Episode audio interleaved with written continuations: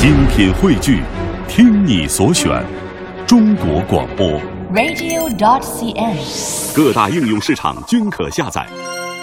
欢迎你继续收听《财经夜读》，读心灵。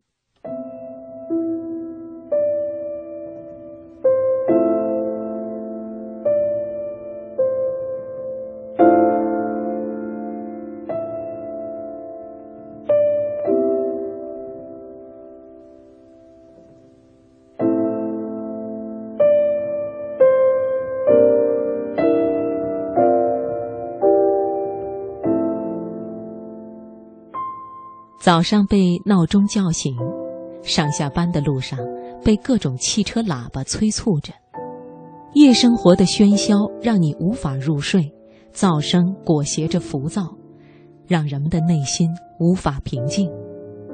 你会不会有一种强烈的愿望，给耳朵片刻的安静？为了寻求来自自然的寂静，一个叫戈登·汉普顿的美国人。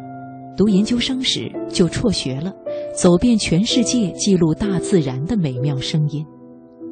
三十多年过去了，这个曾经的小伙子成了六旬老者，也早已是世界知名的环保主义人士。曾有人好奇地问汉普顿：“什么是自然的寂静？”他是这样回答的：“自然的寂静是只留下大自然以其最自然的方式发出的声音。”是昆虫拍打翅膀，在午后明媚的阳光中飞行的柔和曲调；是清晨喜鹊和蝉令人惊讶的大合唱；也是大雨在茂密枝叶上震撼人心的演奏；也是清风拂过脖颈的柔和细语。在大学，汉普顿主修植物学，后来又开始读植物病理学研究生。一有时间，他就会跑到户外观察、研究各种植物。有一次，汉普顿开车从西雅图前往麦迪逊，天黑时，他一时兴起，决定在路边的玉米地里过一夜，这样还能省下一晚上的住宿费。我躺在那里，听蟋蟀的鸣叫和各种自然的声音。半夜时分。雷声响了起来，暴风雨也紧随其后。不过，我没有躲回车里，虽然浑身湿透了，我依旧躺在那里聆听风声、雨声、雷声。突然之间，一个问题击中了我：为什么我已经二十七岁了，却从没注意到自然界的声音这么美妙呢？这次经历。改变了汉普顿的人生轨道，他索性辍了学，开始全身心地投入记录自然声音的工作中。我只想成为一个真正的倾听者。从那以后，汉普顿就开着一辆1964年产的大众牌厢式货车，行走各地，开始了听风者的生活。无论到哪儿，我都带着麦克风、录音机和测量音量的仪器，记录下各种声音。除了记录大自然的声音，汉普顿还和旅程中邂逅的人交流对寂静的认识，并且把对话记录下来。他还拜会当地官员，呼吁他们关注噪声污染问题。作为一个辍学的学生，他只好骑自行车当快递员，拼命赚钱。赚够一次路费后，他就再次上路。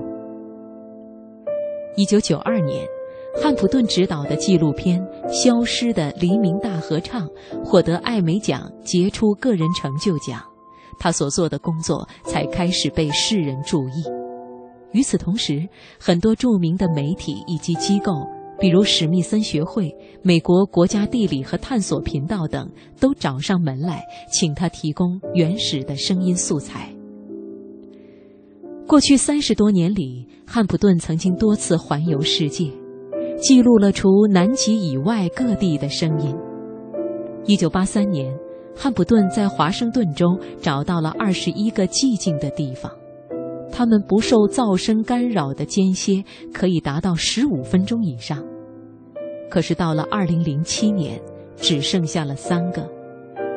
设想一下，你要找一个地方，在那里你可以端坐二十分钟，听不到人类活动发出的声音。这样的地方，在美国不超过十二个，欧洲则一个也没有。按照汉普顿的调查，在美国荒郊野外和国家公园。白天没有噪声干扰的平均时间间隔已经缩短到五分钟以下。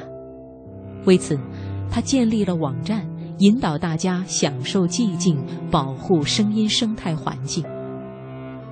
在汉普顿看来，自然的寂静不仅仅是一种声音，更是和自然与自己交流的途径。寂静滋养我们的灵魂，让我们明白自己是谁。等我们的心灵变得更乐于接纳事物，耳朵变得更加敏锐后，我们不只会更善于聆听大自然的声音，也更容易倾听彼此的心声。汉普顿很喜欢引用西雅图一位老酋长的话。一百五十多年前，这位酋长在写给总统富兰克林·皮尔斯的信中说：“如果。”在夜晚听不到夜莺优美的叫声，或青蛙在池畔的争吵，人生还有什么意义呢？